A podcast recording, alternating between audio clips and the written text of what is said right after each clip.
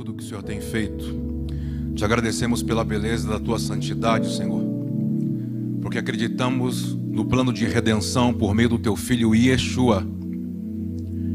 E quanto mais nesses dias, a quando o mundo declara o nascimento do teu filho, independente se é ou não a data, nós queremos convidar a sua presença, para que a sua presença possa preencher os lugares vazios e que possa entrar em todas as casas conectadas a nós agora, e aonde a nossa voz chegar, em que momento chegar e quando chegar. Nós queremos louvar o teu nome, Senhor, porque acreditamos naquilo que está vindo sobre nós. Como Daniel, em meio à Babilônia, que não conseguia discernir um plano celestial por meio daquilo que ele via, ele abria janelas para o futuro. Nós queremos estar com o nosso coração sobre o futuro, sobre aquilo que está vindo. Queremos que mais alguns dias há um ciclo que está se fechando e uma nova temporada em 2023 irá se abrir. Eu quero abençoar na autoridade do teu nome, Senhor, todos aqueles que confiam na Sua palavra, todos aqueles que esperam na tua palavra Todos aqueles que conseguem entender o seu pacto por meio do seu filho Yeshua, o Cristo de Deus, o Cordeiro Pascal.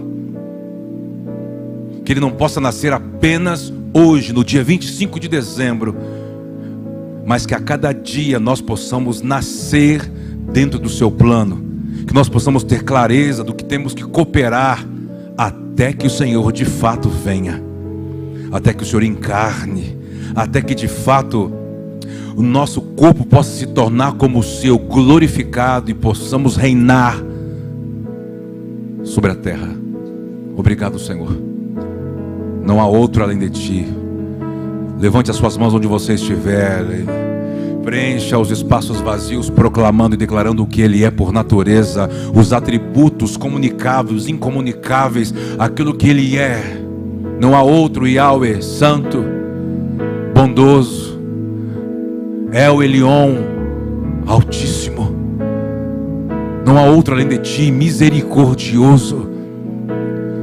Tu és bom e a sua misericórdia dura para sempre. Kadosh, Santo, Santo, Santo, Santo, digno, digno, digno, digno é o Senhor. Digno é o Senhor. Digno é o Senhor. Obrigado pela Sua presença, Senhor. Obrigado pela oportunidade que o Senhor nos dá de estarmos conectados, estarmos juntos, estarmos nos rendendo diante da Sua soberania, diante do Seu nome que está acima de todo nome. Louvamos o Teu nome, Senhor. Aleluia. Shalom, gente. Bom dia. Nesse dia tão especial, 25 de dezembro de 22, hein? Já estamos quase lá, fechando uma temporada para abrir uma nova diante do Senhor. E no dia tão especial, não queria é, falar outra coisa a não ser dessa realidade: Cristo em nós, Cristo nascendo, nós preparando um lugar, reverenciando a Sua presença. E eu queria compartilhar com você um texto bastante conhecido no Evangelho de Lucas capítulo 2, do versículo 25 em diante. E eu queria ler com você e queria meditar nesse dia tão especial. Esse texto, a realidade dele fala sobre não apenas do nascimento de Cristo, mas quando Cristo foi estava sendo levado no oitavo dia após seu nascimento para ser circuncidado no templo. Diz assim: Havia em Jerusalém um homem chamado Simeão Homem este justo e piedoso que esperava a consolação de Israel.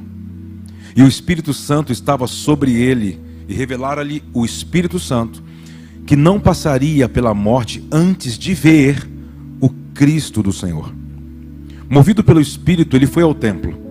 E quando os pais trouxeram o menino Jesus para fazerem com ele o que a lei ordenava, Simeão o tomou nos braços e louvou a Deus, dizendo: Agora, Senhor, podes despedir em paz o teu servo segundo a tua palavra. Porque os meus olhos já viram a tua salvação, o qual preparaste diante de todos os povos, luz para a revelação aos gentios e para a glória do teu povo de Israel. E estavam o pai e a mãe do menino admirados do que dele se dizia. Simeão os abençoou e disse a Maria, a mãe do menino: Eis que este menino está destinado tanto para a ruína como para o levantamento de muitos em Israel e para ser alvo de contradição.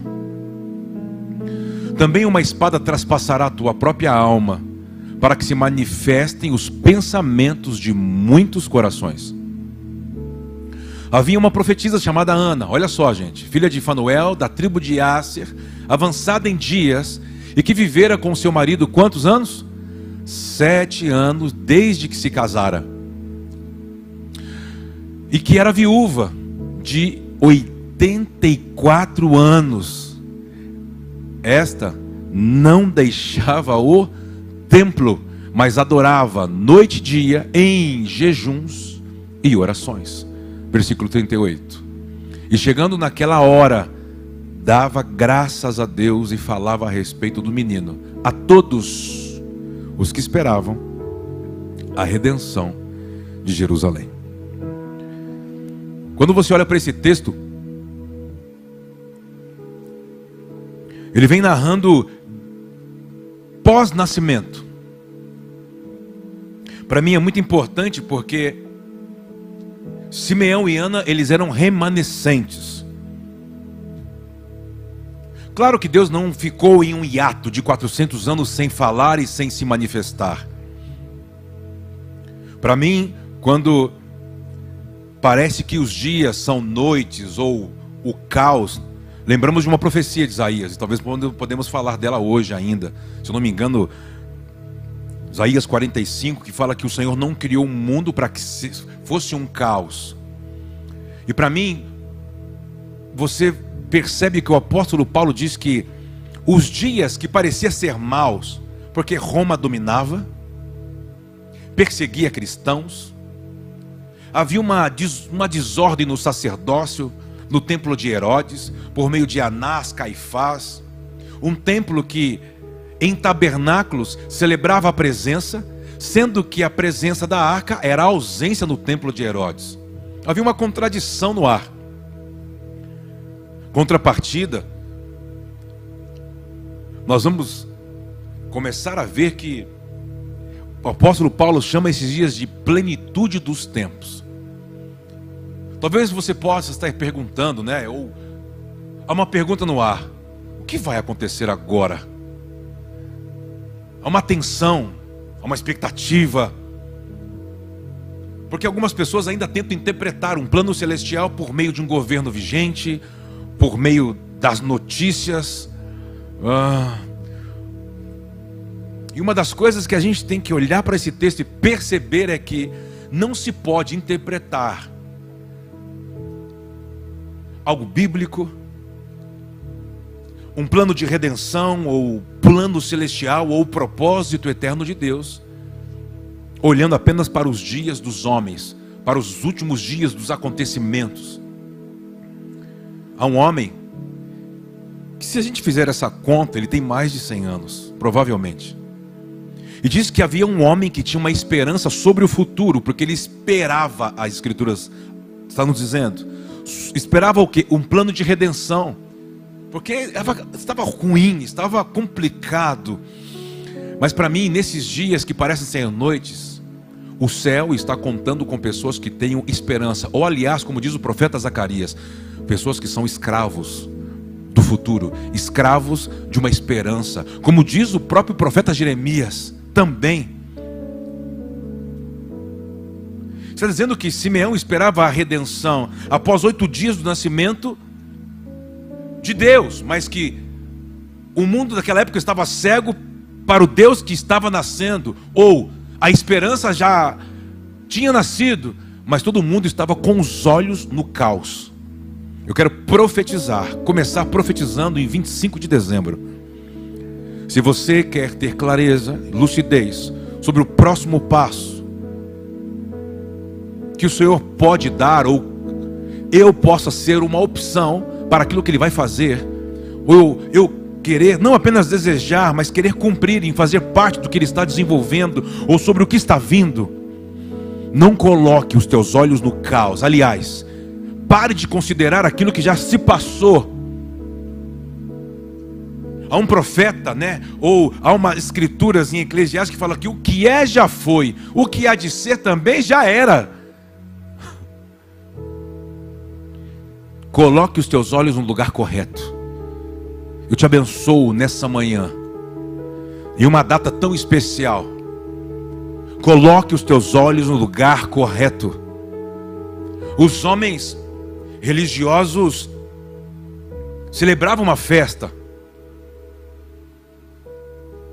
Que festa? Tabernáculos.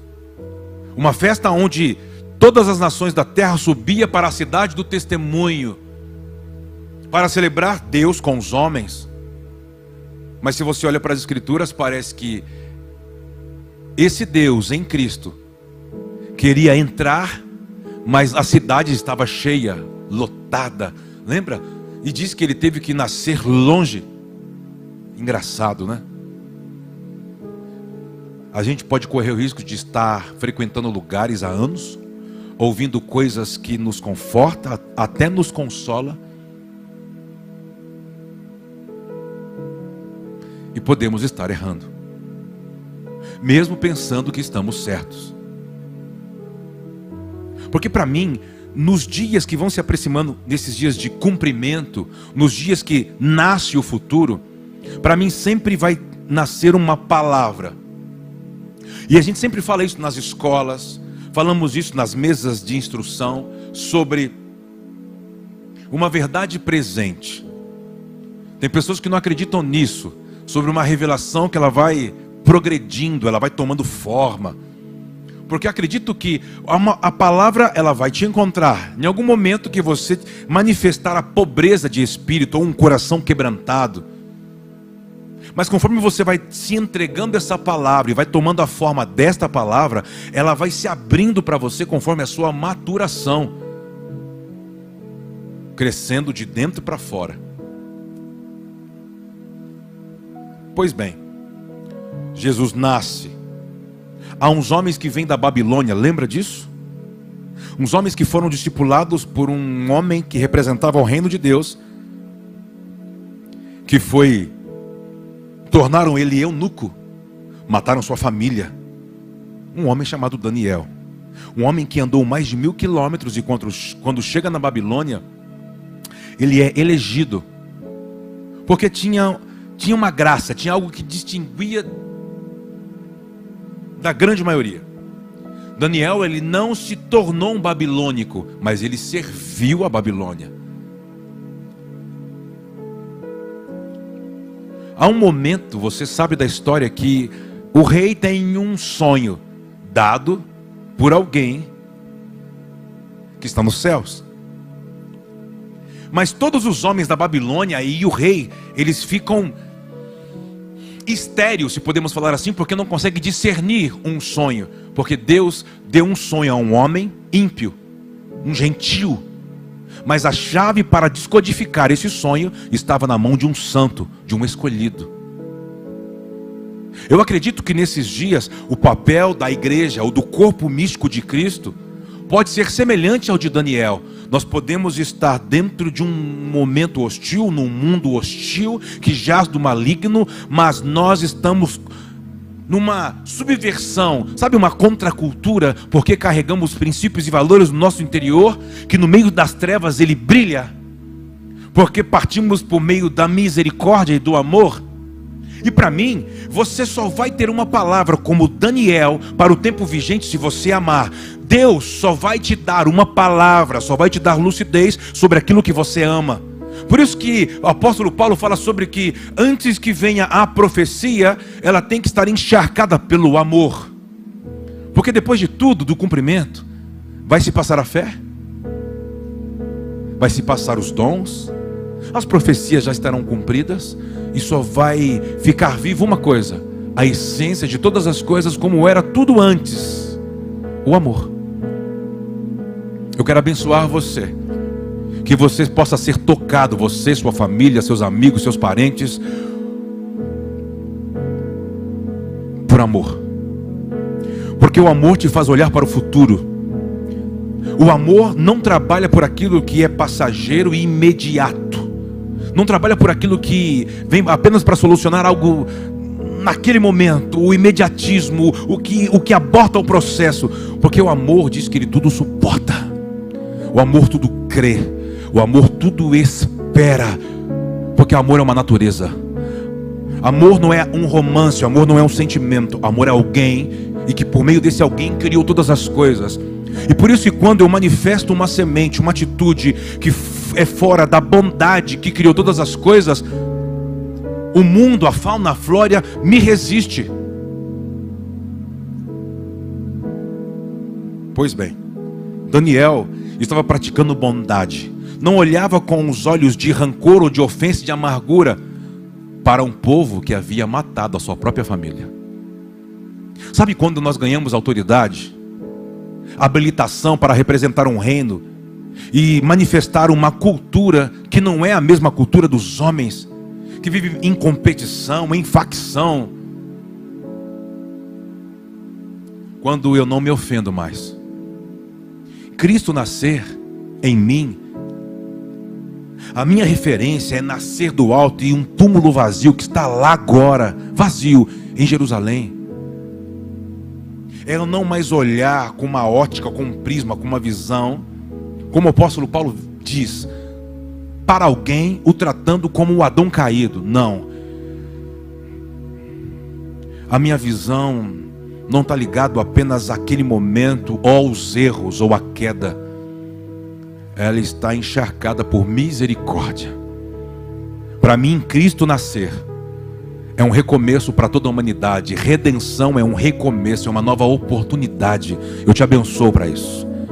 Que você baixe os níveis de conflito, que você reúna a sua família em volta da mesa, que você fale da história do menino que nasceu, um filho se nos deu, mas que ele habita conosco. O Emanuel, ele está aí para gerar shalom, para dar clareza e para te fazer escravo daquilo que está vindo, do futuro. Não é de um futuro que ele vai abençoar a sua vida material, não é isso, é algo mais alto. Nós não vamos nos fazer os homens mais miseráveis do mundo, porque estamos trazendo algo que é eterno, celestial, para apenas um momento único. Não, na matéria, não, é algo maior.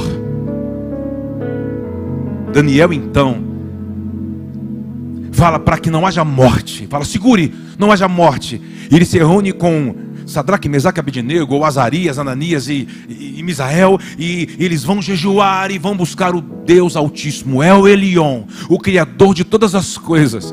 Vão buscar sobre o que? O significado. E passado alguns dias, ele chama os homens assim, chama ao rei e diz que nós temos a chave. Para mim, o papel da igreja nesses dias é descodificar a, a, comunicação de Deus do que Ele está falando de fato para o mundo. Não é sobre o que eu posso ou não fazer, não é se apegar em doutrinas, é entender uma cultura. Essa cultura, quando ela é manifesta, ela vai revelar algo que está vindo, algo que é maior maior do que o pecado maior do que se pode ou não pode fazer, maior do que a morte, maior do que a doença, maior do que a necessidade, maior, maior, o que é algo maior? Só pode ser algo maior, algo que existe antes de todas as coisas virem a existir. Por isso que o nosso Deus ele não existe, ele é. Ele é antes de tudo. E Yeshua não começou a existir, Jesus não começou a existir quando esses homens ou com alguns pastores encontram um menino enrolado em um tecido em volta de animais com seu pai numa manjedoura porque a cidade não podia receber. Quero dizer a você, preste atenção. Olhe para o lugar correto.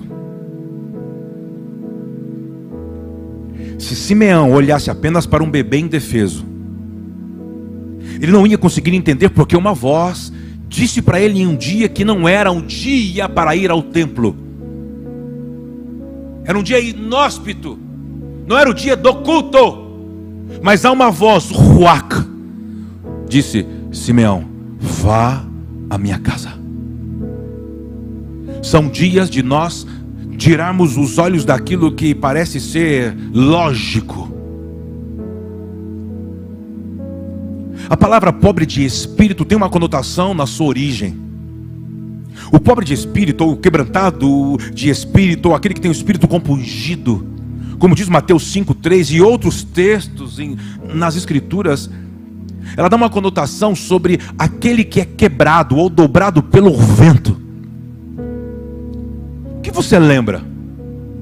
O que eu lembro é que quando, antes de sempre Deus afetar, afetar o cronos dos homens, uma janela que se abre para que aquilo que é invisível afete a matéria e que a gente possa, possa chamar isso de algo sobrenatural ou de milagre, o que seja. É o Kairos afetando o cronos dos homens. Sempre, por exemplo, o, sempre, o vento soprava. Se nós partimos do jardim do Éden, a palavra viração do dia, se você clicar nela e dar uma estrongada aí, no strong, você vai ver que significa viração, significa ruach, vento, ar, hálito. Então quer dizer que em um determinado tempo, eu não sei se era no pôr do sol ou não, mas eu sei que havia um momento do dia que o vento começava a soprar diferente. E isso estava identificando que o Criador estava chegando. Que Yeshua estava entrando, então Adão e com Eva ia para determinado lugar para ser o anfitriões da presença. Me faz lembrar que na noite anterior, quando Moisés está transicionando o povo do Egito, de Mitzraim, e para entrar no deserto, mas tinha que atravessar o Mar Vermelho, diz que na noite que antecede, o vento ficou soprando, e quando raiou o dia, as águas estavam divididas. Se você olhar para as Escrituras, você vai ver isso diversas vezes. Antes parece de, que o Criador afete a humanidade, toque na terra, manifeste algo. Sempre tem alguém que vem como um fiador, vem preparando como um arauto, entende? Preparando o ambiente, preenchendo o lugar. Eu abençoo você. Aonde essa mensagem chegar, aonde você estiver me ouvindo, eu quero dizer para você que antes que você receba um toque, haverá algo que irá soprar de dentro para fora. E quando você for afetado por isso, algo irá nascer e te convencer. E quando isso te convencer, você, ele vai te dobrar. Entende? Isso é ser pobre de espírito. Isso é você se dobrar como na noite anterior ou dias anterior, ante, que, ante, que antecede a colheita do trigo, meu querido o vento sopra. E quando chega o dia da ceifa, o agricultor olha para o campo e ele consegue discernir o quebrantado de coração, que é o trigo que tem fruto, que está caído, dobrado pelo vento, e aquilo que é um fake, que é o joio, só tem semelhança e aparência, mas não tem fruto, por isso sempre está de pé. Para mim são dias que o Espírito está soprando. Se prepare. E se você é alguém que Cristo não só nasce nesse dia, nessa data, você é alguém que vai ser afetado pelo vento do Espírito. E algo vai ser criado em você. Algo vai você vai ser convencido do que é pecado, do que é juízo, do que é justiça. Eu tenho certeza disso. Pois é. Vamos voltar para Daniel. Daniel então descodifica, fala rei da Babilônia o que ele sonhou e fala o significado do sonho. Naquele momento, o rei diz: Eu reconheço esse Deus desse jovem hebreu, e esse jovem carrega o espírito desse Deus. A partir dali, você vai ver que então Daniel se torna o mestre dos magos, o líder dos astrólogos, feiticeiros, bruxos. E o que Daniel fala para esses homens de um futuro? Um dia nascerá algo nos céus.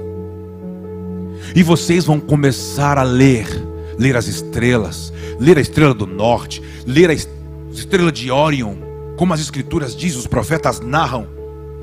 E quando isso acontecer, até lá, até que nasça, vocês vão viver preparando ouro, incenso e mirra, as ofertas que aqui nesse reino tem peso, tem cavode, tem glória. Vocês vão preparar. Eu não sei quando isso vai nascer, eu sei que isso nascerá um dia. Eu sei que o futuro nascerá. Eu sei que o Messias virá. Eu sei que um reino chegará. Então, eles foram falando dessa história para os seus filhos, os filhos dos seus filhos, e filhos, e foram se passando anos.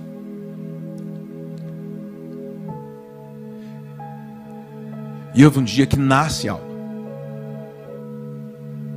Talvez você tenha que colocar os seus olhos no lugar correto, para você perceber.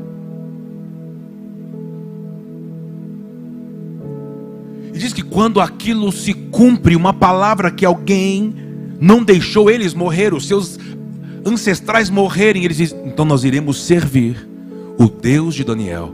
Estude a história de Daniel. Não tem como falar de Natal, do nascimento de Cristo, se você não entender aonde isso nasceu você passar pela estrela de Órion,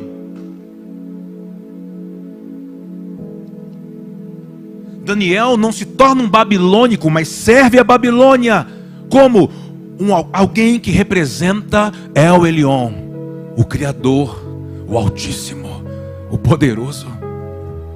Talvez você pode estar rodeado de pessoas que não crê o que você crê, não ouve o que você ouve mas se você tiver um coração quebrantado, você é alguém que é quebrado pelo vento.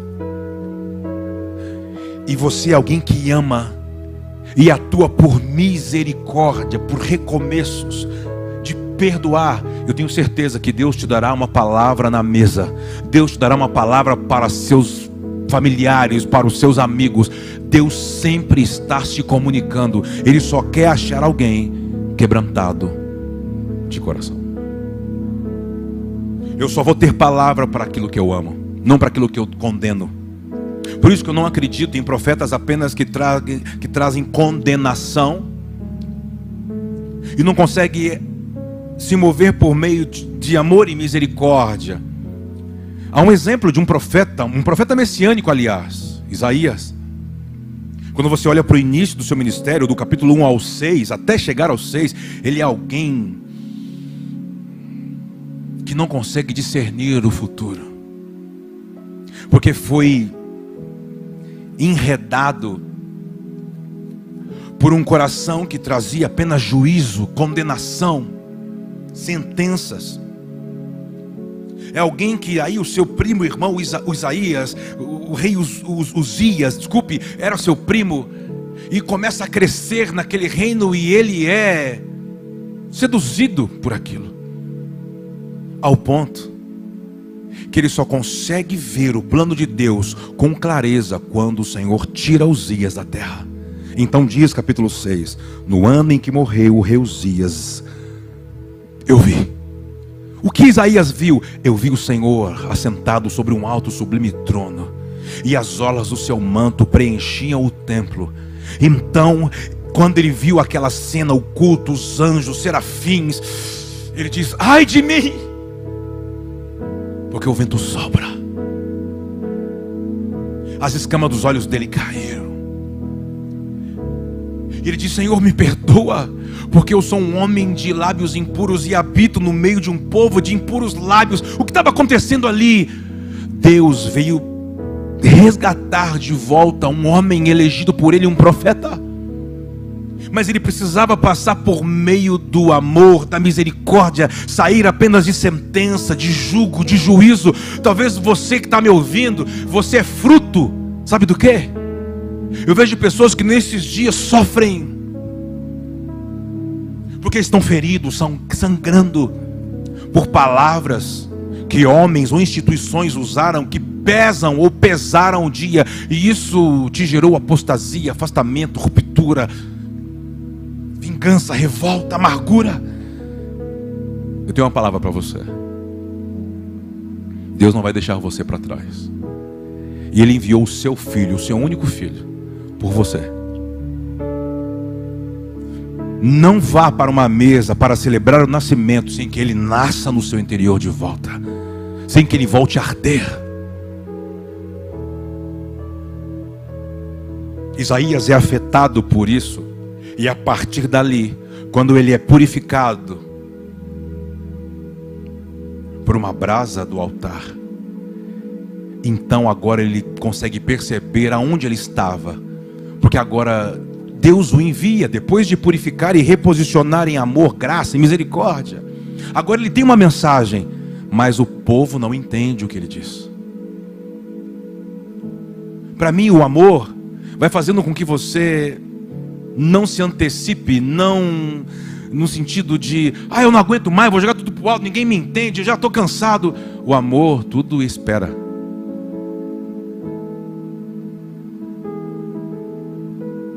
Continue. Talvez você agora já não é mais o ofendido, talvez você é o que prega. Talvez você que está me assistindo é o que ensina.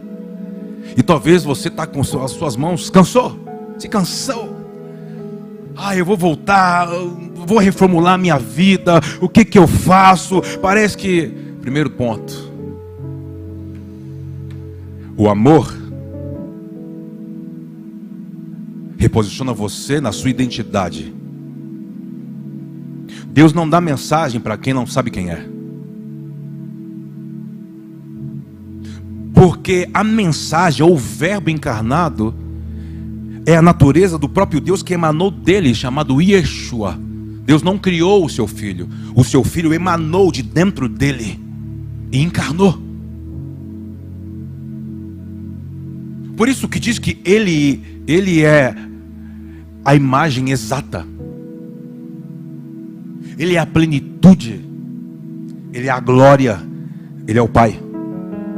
Ele é a natureza do Criador. Não é uma dicotomia entre o pai e o filho.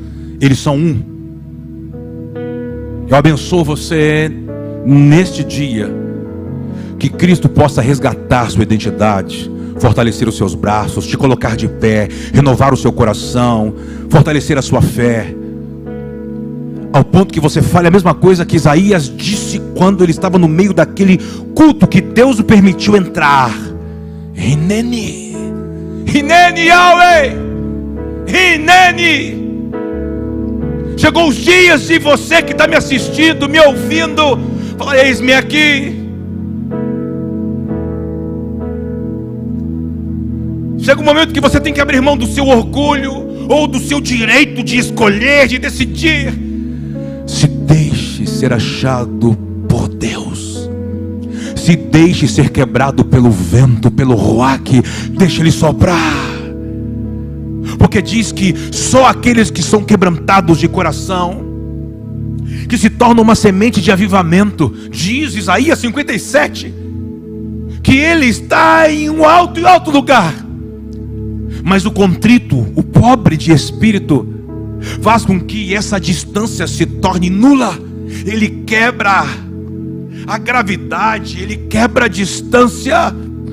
Porque alguém que tem o coração quebrantado, contrito, faz ele vir. Ele está vindo, ele está vindo ao seu encontro.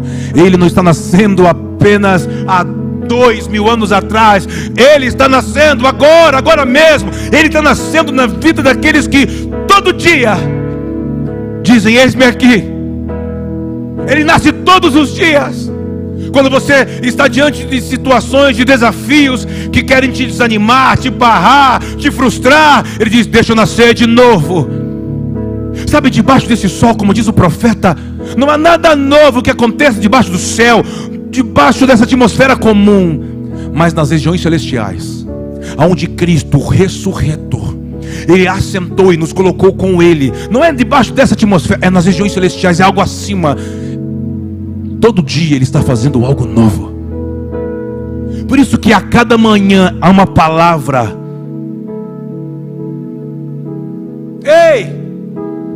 Daniel marca a história. Ao ponto que esses homens, quando percebem algo, seguem a aquela estrela de Órion, a estrela do norte. Eles seguem um sinal. Eles vão à cidade, eles vão a Herodes. Ninguém sabe que Messias.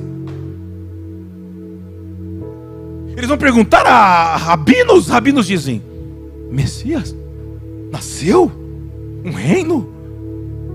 Mas Herodes ele fica, mas se está vindo um reino, então quer dizer que o meio vai acabar? Então a única opção que resta é cortar o futuro. Mande matar as crianças, mande matar os recém-nascidos. Corta o futuro. Eu quero dizer para você: não corte o futuro. Não aborte o futuro. Não abra mão do futuro. Cuide do futuro. Fique de olhos no futuro. Abre-se para o futuro. Seja atualizado dentro do futuro que está vindo. Mas que futuro é esse que está falando, pastor Kleber? Eu estou falando da nova Jerusalém que está descendo, ela está vindo. Eu estou dizendo de uma palavra que ele disse: Eu estou indo, eu não vos deixarei órfãos, mas eu voltarei. Eu estou esperando, quem está esperando ele comigo? Cadê os remanescentes aí que tem uma emunar, que são escravos da esperança, que a sua atitude, que a sua visão não está ligado no imediatismo, mas você pode passar processos, o seu homem exterior pode estar sendo afetado por aquilo que te machuca, que te frustra hoje, mas o seu interior se renova porque está conectado ao futuro que está chegando. Ao futuro. Contudo, o meu homem interior se renova. Quando? A cada manhã. Mas a cada manhã quando? Nas regiões celestiais com Cristo. Cadê você? Cadê você?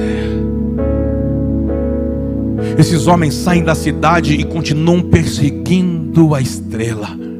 E chegam no lugar com as carroças, com as ofertas de ouro, senso e mirra. Ali também se misturam alguns pastores que estavam pelos campos, todos estão diante de algo tão inofensivo, tão frágil. Eles olham hum, José e Maria, como que esse povo chegou aqui? Está entendendo a conexão? Com aquilo que vem do passado e daquilo que o Pai começa a inaugurar para o futuro, mas é um futuro que já está aqui presente. Passado oito dias, o vento sopra. Eu acredito que dias de cumprimento são dias da obra do Espírito. Você não tem que tocar no que o Espírito vai realizar. Se você voltar para trás um pouquinho, você lembra? Há uma jovem. Ela está desposada, prometida a um homem. Ela chama Miriam, ou conhecemos como Maria. Yosef, conhecemos como José. Um dia um ser celestial um servo do Senhor se apresenta a ela e a cumprimenta de uma maneira distinta. Lembra do encontro? E ela diz: Que cumprimento, que saudação é essa? E ele começa a dizer: Você foi escolhida. E começa a falar para ela sobre o plano e se ela está disposta a fazer parte do plano. Para mim, a obra do Espírito é nos convencer e nos dobrar para cooperar com a agenda que já está escrita. Já há uma agenda, já há um plano. Independente do que eu ou você fizermos, ele virá. Independente se você responder ou deixar de responder, ele vai reinar. Mas então, o que se eu não responder, então o que tem? Eu acredito que você vai perder os melhores dias da sua vida. de fazer parte daquilo que ele escreveu antes que você fosse formado. Quando eu olho para as escrituras, sabe o que eu vejo? Eu vejo o povo por uma necessidade, não queria mais viver na teocracia por meio de Samuel e por meio dos mandamentos do Senhor. Queremos um rei. Ué, engraçado, aquilo que distinguia a nação, que era ser guiada por um Deus, o que, o que os tornava diferente, agora é, é o ponto para que eles se tornem iguais a todos. Não, queremos um rei. Samuel fica triste. Então é elegido um rei pelo desejo do povo. Saul é levantado. Mas Saul, com o passar dos dias, ele vai manifestando o que ele é por natureza. Às vezes nós vamos vivendo algumas coisas por fruto de desejo, por fruto de uma vontade humana, por necessidade, por precipitações. Pois bem, você já sabe a história, Saul erra. E quando ele vem praticando os primeiros erros com o profeta Samuel, algo é proclamado: Deus já escolheu para si um príncipe que irá reinar e fazer toda a sua vontade. Irmãos,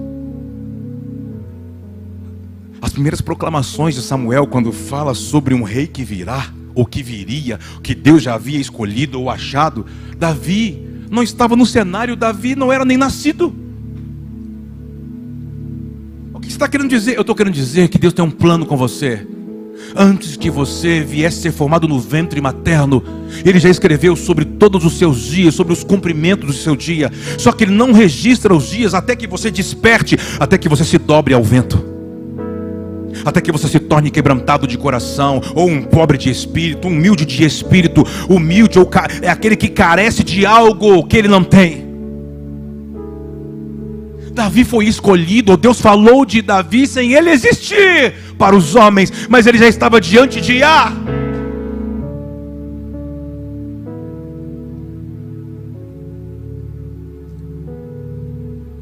Deus tem um plano.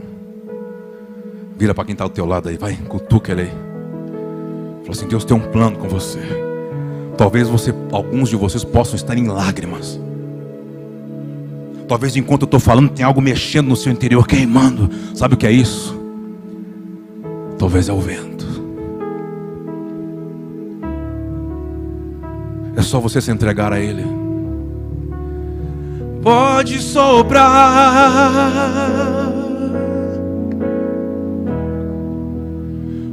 pode soprar.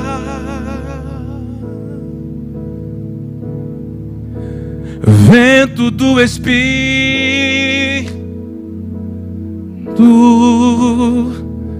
o Hak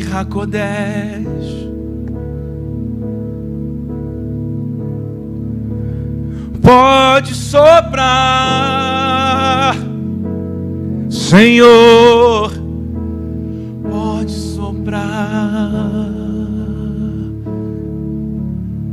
Talvez para alguns agora você sente algo mais forte, porque talvez vem de uma linha pentecostal, como eu. Mas talvez para alguns é como Elias no monte de Deus. Ele não vem como um fogo, como um terremoto, ele não vem como ele vem como um cício. Falando lá no seu âmago, no seu íntimo. Ele só quer que você responda.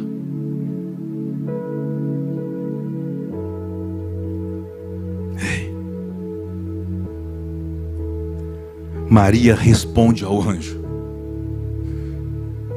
Como será? Porque quando você colide com algo que fala muito sobre o futuro e a sua cabeça está apenas no presente, em pagar conta, um coração sobrecarregado, eu tenho que fazer, eu tenho que solucionar. O futuro nunca se encaixa com o seu presente. E a sua mente, ela quer te trair, ela quer te distrair. Para que você não se renda. Cuidado com a sua mente.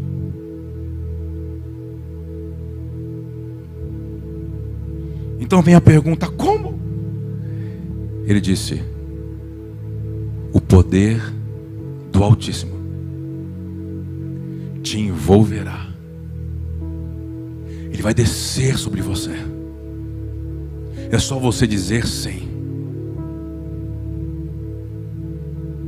Descerá sobre ti o Espírito Santo. Quem lembra? E o poder da Altíssimo te envolverá. Descerá sobre ti o Espírito Santo. Cante comigo. E o poder do Altíssimo. E o poder do Altíssimo te envolverá. Fica tranquilo.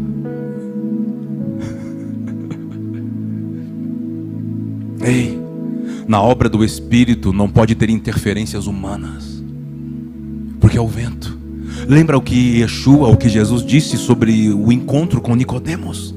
O encontro às escuras, à noite, a um homem sábio, a um mestre da lei, com o encontro com o dono da vida. O dono da vida fala sobre uma concepção de um lugar espiritual aonde você não sabe aonde nasce, você só sente quando ele chega. E quando você percebe, ele já se foi. Mas você só percebe e sabe que alguma coisa te afetou. Assim é todo aquele que se rende àquilo que vem do alto.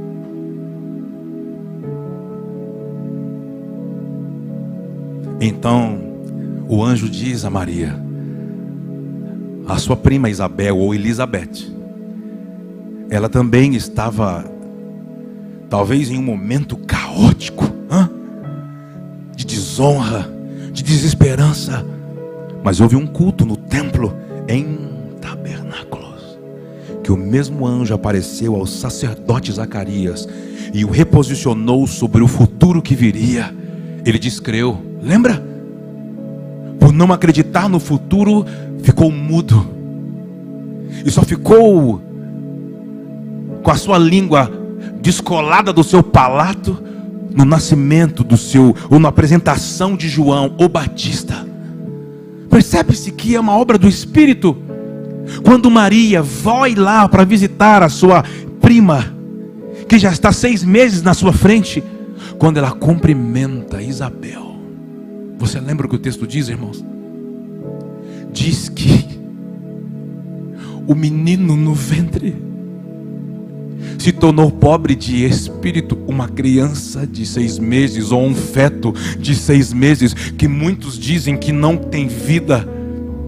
Diz que Isabel foi cheia do Espírito e o menino do ventre que ela estava gerando também foi cheio do Espírito e saltava, se mexia no seu ventre, porque já não era mais a voz de uma mulher, era alguém que tinha dito sim a uma revelação que estava vindo para a redenção de toda a humanidade. Já era o próprio Filho de Deus dentro daquela mulher, era o encontro de famílias.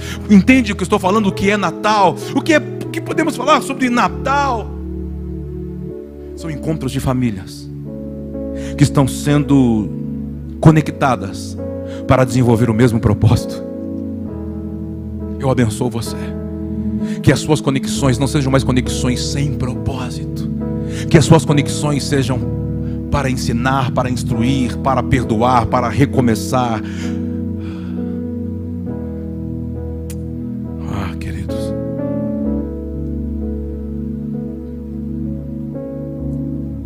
Yeshua nasce. Passam oito dias e então entramos no texto. Até agora acho que foi uma introdução. Misericórdia. Aleluia. Simeão ouve o vento e é guiado pelo vento ao templo. E quando entra ao templo, ele vê um casal segurando uma criança. E o Espírito diz a ele: Lembra? Parece a mesma a mesma cena quando Samuel é levado à casa de Jessé e Samuel, o seu olhar, o seu foco está no que é aparente, no que parece ser, no que está que é vigente, porque diz que o primogênito de Jessé era parecido com Saul, um homem forte, bonito, viçoso. E passam-se todos e o Senhor em silêncio e diz a Samuel: Não escolho como vocês escolhem, Cuidado com aquilo que está diante dos seus olhos, diante da aparência dos seus olhos. Deus escolhe, as escolhas de Deus está ligado ao quebrantado de coração, é por dentro, é quando o vento sopra e essas pessoas reconhecem e se rendem. Quando essas pessoas se rendem, ei, são dias de nós nos rendermos. Então diz que Simeão toma o menino e disse: O Senhor pode me levar, porque eu já vi.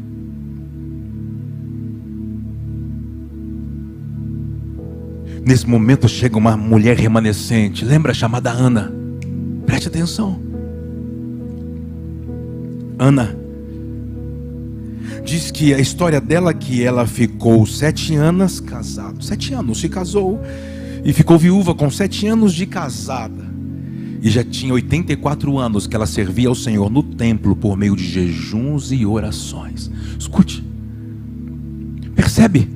Olha, olha a conexão, olha o bebezinho inocente, frágil, mas para aquele que ouve o Espírito não é levado por aquilo que vê. Ele consegue ver por dentro.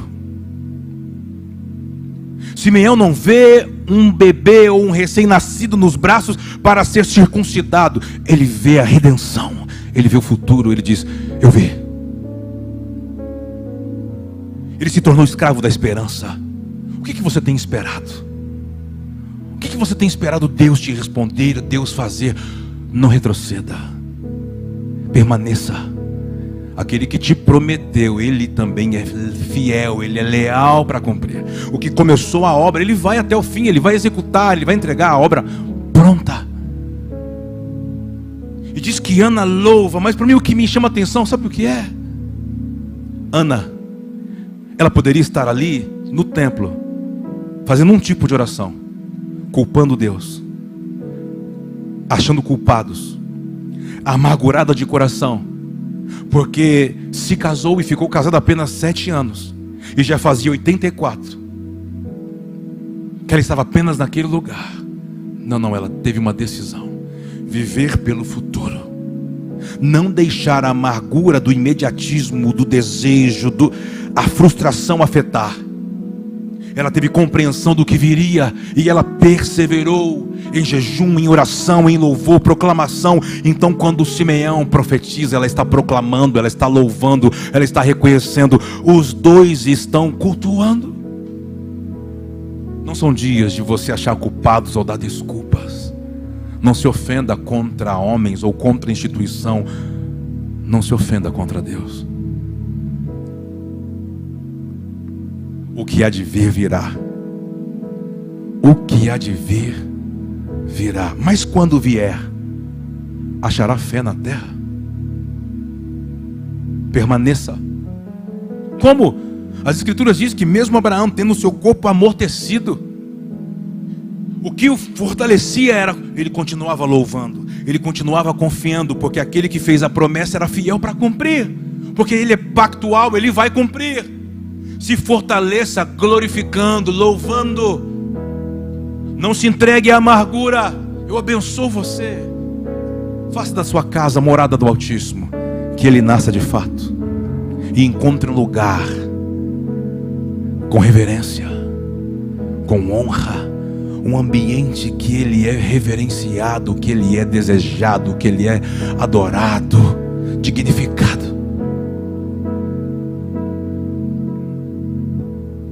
Para mim, esses dias, quando eu olho para a vida de Ana, e ver o que ela passou, mas o que ela decidiu não ser, e o que ela quis, deixou a amargura de lado, o luto, e ela quis se fazer participante do que Deus estava fazendo. Você só pode se fazer participante quando você tem a mesma decisão que ela. Eu não vou colocar os meus olhos na dor, na amargura, na perca, no, no prejuízo. Eu vou continuar servindo em amor, louvando, em jejuns, me consagrando, santificando, me preparando, lendo as Escrituras, louvando, profetizando. Eu vou continuar. os dois tiveram a sua recompensa. Deus é galardoador daqueles que o buscam, daqueles que esperam. Ele é galardoador. Ele recompensa. Mas para mim só pode entrar nesse favor, nessa recompensa quem esquece.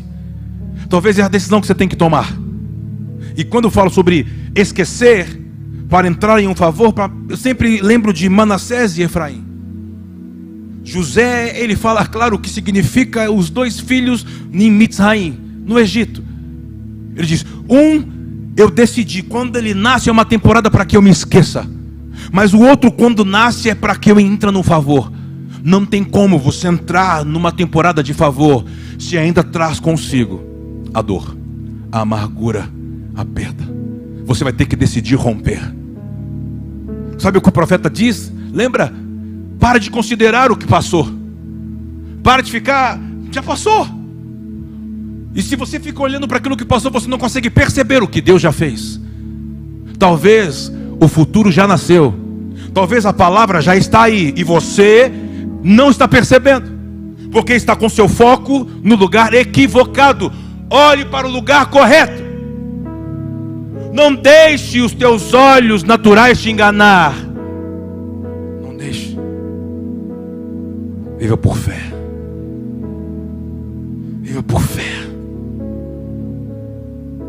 Ei, Jesus foi crescendo. Simeão percebeu, Ana percebeu, mas teve pessoas que não perceberam durante anos. A salvação, a redenção já andava no meio deles e ninguém percebeu. Por quê? Porque os olhos estavam em Roma, em Roma, na perseguição, no caos, o sacerdócio, meu Deus, na aberração, como dois sacerdotes, sumos sacerdotes no templo, meu Deus, o imposto agora para o templo, o imposto para Roma, a gente está sofrendo, a gente está sendo esquecido, humilhado. Ei! Paulo chama essa época de plenitude dos tempos.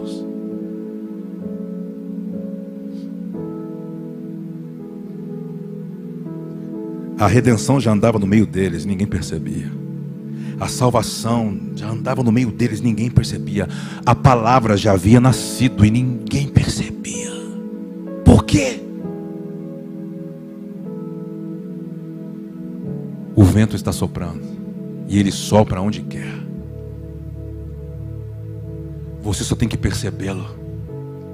E talvez para perceber você vai ter que parar não tem como perceber uma movimentação celestial na loucura ou na normalidade da vida, como diz Mateus 24, você vai ter que parar. E se Deus te ama e te ama tanto, Ele começou a te parar. Como Deus vai me parar? Porque a bênção de Deus está no movimento, na agitação. Não, talvez a bênção não está na agitação. Na agitação há distração. Na agitação há muito movimento, muita preocupação, coração sobrecarregado. Mas quando você para, ou ele te para, ou ele nos para, é por isso, é porque isso tem muito mais a ver com ele do que com o que eu tenho que desenvolver ou fazer.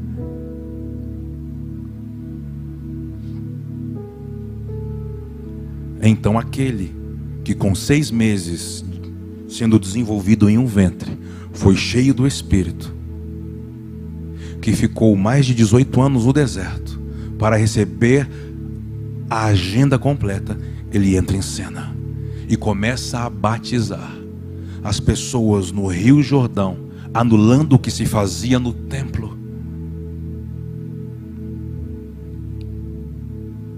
com remissão de expiação de pecado. Então as pessoas não poderiam, mas não tinham que mais para o templo. Vinham a João no Rio Jordão. E João era um homem, como diz João capítulo 5, se eu não me engano, ele diz que ele ardia e iluminava. O que é isso? Ele tinha compreensão do futuro. Por quê? Porque quando ele estava no ventre da sua mãe, com seis meses de vida, soprou. Você só vai ter compreensão do plano, da agenda, do que ele vai fazer, se você for alguém que se render quando o vento soprar. Então ele foi gerando uma palavra, foi gerando, foi gerando arrependimento. Quando Jesus dá o testemunho de João, é engraçado porque João não manifestou nenhum milagre que a gente saiba que esteja escrito na Bíblia. E Jesus diz: como ele, nascido de mulher, não houve ninguém maior. Como? E ele trabalhou apenas seis meses. Foi para um lugar e ficou 18 anos esperando uma palavra, e quando entra, só seis meses.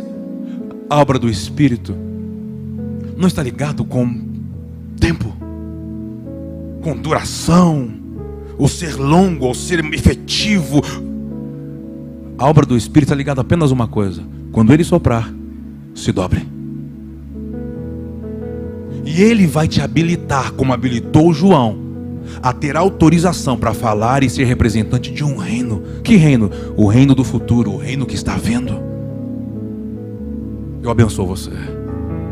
Perceba que Ele está soprando, está te envolvendo e está dizendo: levanta, desperta, volte a arder. Você que talvez apagou, ou você que está se sentindo fraco, se levante, seja fortalecido. Há algo que está chegando. Não coloque os teus olhos no lugar errado. Não interprete o plano celestial por meio de algo da matéria, por meio de má notícias, por meio de caos, por meio de plano político, de governo. Não, não faça isso. Não faça isso.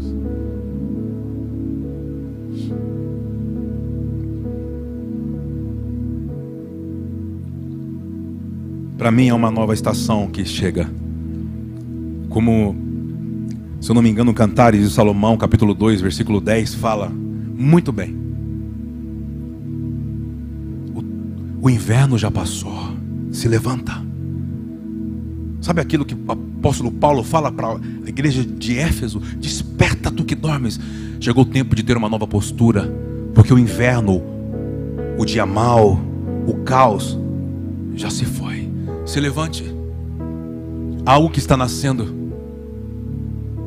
Talvez a mudança já nasceu, já está no meio e você não está percebendo porque você está considerando o que já passou, o que já passou, esquecendo-me das coisas que para trás ficam e avançando para aquilo que ainda está diante de mim.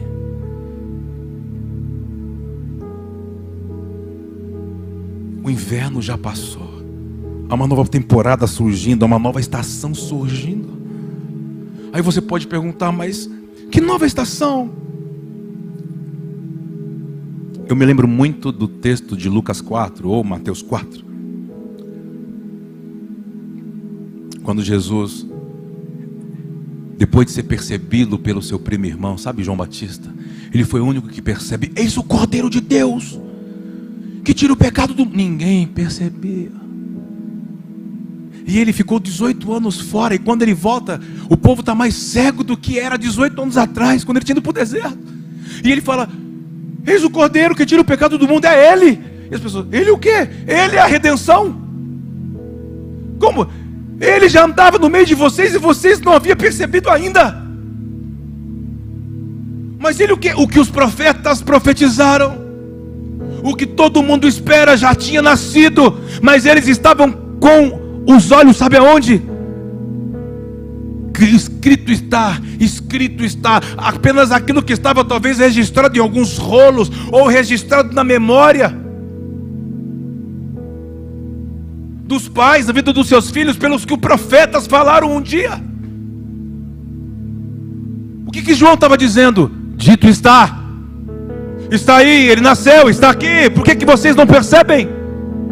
Então, quando João cumpre a sua missão, no Jordão para condenar a morte eterna e para que se inaugure um novo tipo de humanidade agora. Há um novo Gênesis que nasce, o Pai fala, o Espírito se manifesta em forma corpórea de pomba, ou como uma pomba, e o Filho, há uma voz de endosso. Vamos começar. Eu acredito que chegou o dia de manifestarmos e não mais apenas de ficarmos ligados naquilo que está registrado sobre nós, ou ficarmos, Deus vai cumprir, Deus falou, vai cumprir. Chegou a hora de você baixar as linhas e dar forma àquilo que você acredita por meio da sua imunar, por meio da sua fé e por aquilo que Deus te segurou de pé até hoje, sobre ser escravo da esperança.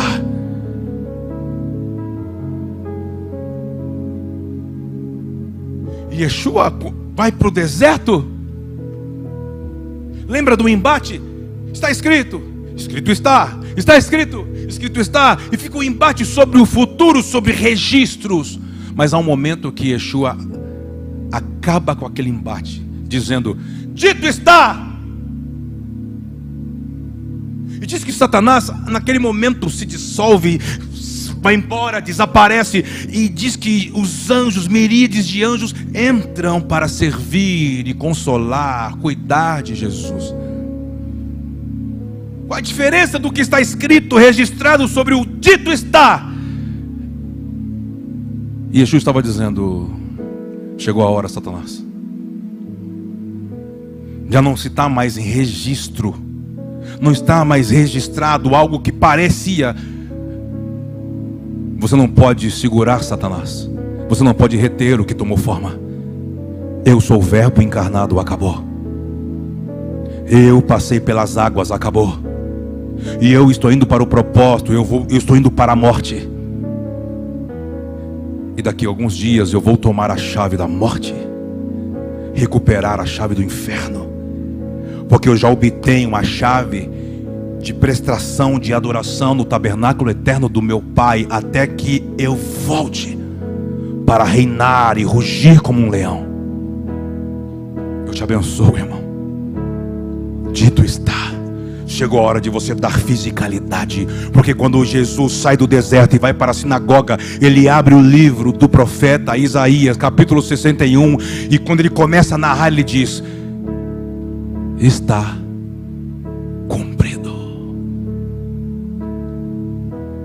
dias que estamos vivendo. Ele não pode nascer, por favor, apenas espiritualmente, para nos relacionarmos nesses dias e celebrar que Jesus nasceu, comemos bastante, estamos com a família, perdoar e não entendemos que Cristo nascer é dito está. O que ele está dizendo? Você está apto para cumprir tudo que foi escrito sobre você. Chegou a hora Chegou a hora de você dar forma. Chegou a hora de você se comprometer. Chegou a hora de você investir. Chegou a hora de você pagar por uma revelação. Chegou a hora de você renunciar. Chegou a hora, irmão. Dito está. Cadê você? Cadê você que está dizendo: Eu vou, eu vou me levantar, eu vou cumprir, eu vou me comprometer. Eu não vou ser como aqueles que ficam à beira do caminho. Eu não vou ser como aquela geração de crianças das praças que não se envolve, que só julga, que só acha culpado. Eu vou me envolver, eu vou me comprometer. Cadê você? Isso é Cristo nascer. Isto é a palavra encarnar. É Ele nos dando a opção, dizendo: Vamos, tome a sua identidade, vamos juntos. Vamos, participe do que eu estou fazendo junto com meu Pai e com o Espírito. Só precisa de uma decisão: ser dobrado pelo Espírito. Diga amém, por favor. Levante as suas mãos. Fala, eis-me aqui. Não é possível que você escute isso e fique da mesma forma.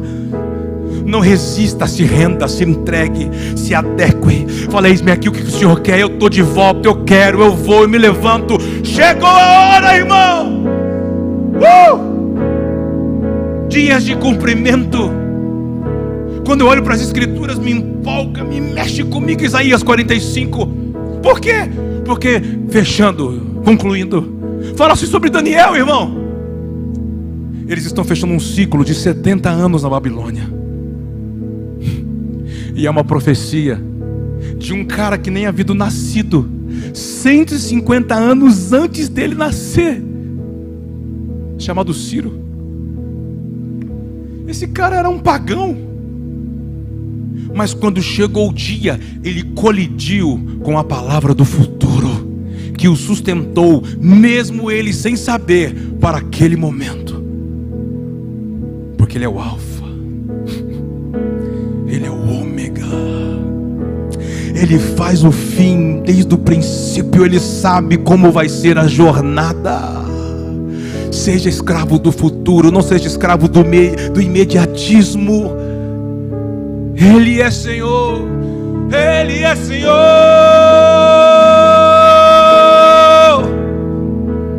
Ele é Senhor.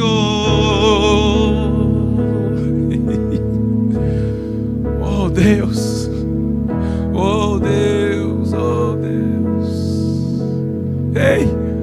leia com calma Isaías 45. Quando Ciro se depara e as pessoas acham aqueles rolos e falam assim: Mas isso está falando de você. E ele queria conquistar o quê? Um lugar que já fazia 70 anos que o povo do Senhor estava lá para uma purificação. Ei, talvez você não perdeu. Talvez é só um tempo que Deus se escondeu de você para te purificar e fazer você voltar à sua identidade real voltar ao plano original e sair do plano adicional, do plano B, do plano paralelo. Está entendendo? Você não perde o que Deus já te deu. Toda conquista no Senhor é eterna. Então Ciro diz assim: Ué, mas se essa palavra fala de mim e fala sobre o futuro, sobre. Então eu quero cumprir.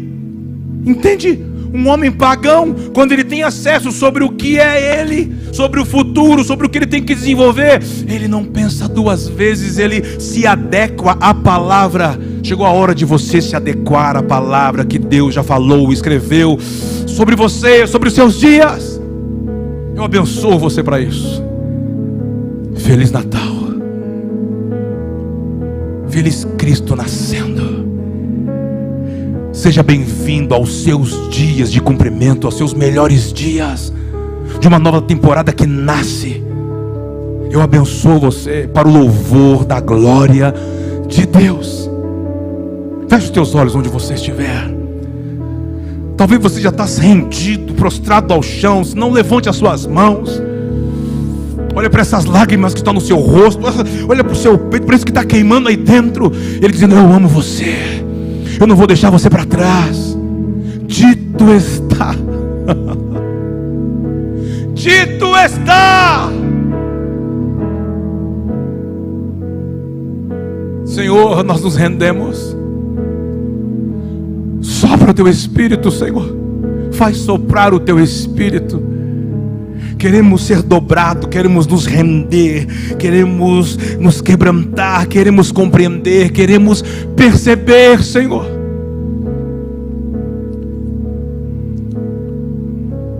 Eu abençoo os meus irmãos. Eu abençoo você com shalom. Que não te falte compreensão do propósito. Que você se torne um com plano.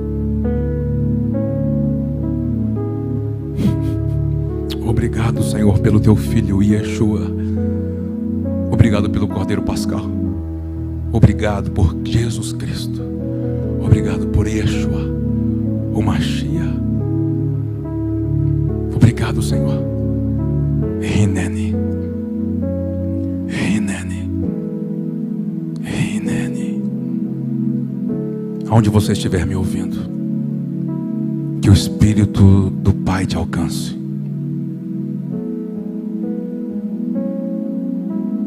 Ele cure o seu interior. Que Ele renove a sua mente. Que Ele fortaleça os teus artilhos e te coloque de pé. Que Ele te convença. Dito está que Satanás não tem mais acesso a você. A cruz foi suficiente. O que te espera agora é o trono, é o reinar em vida até que Ele venha. Eu abençoo você que aquilo que está diante dos seus olhos não vai mais te distrair, não vai desanimar, não vai roubar a tua fé, não vai esfriar o amor. Você não irá retroceder. Nós abençoamos você. Nós ativamos você para uma nova temporada. São dias de ativação, de você cumprir, de você dar fisicalidade, de você se comprometer. Nós abençoamos você e nós vamos juntos. Essa casa sacerdotal serve para te servir, para te instruir, para ser um apoio, para fazer você sair do ponto A para o ponto B, para habilitar um povo que já foi preparado. Nós abençoamos você. Seja cheio do Espírito de Yah.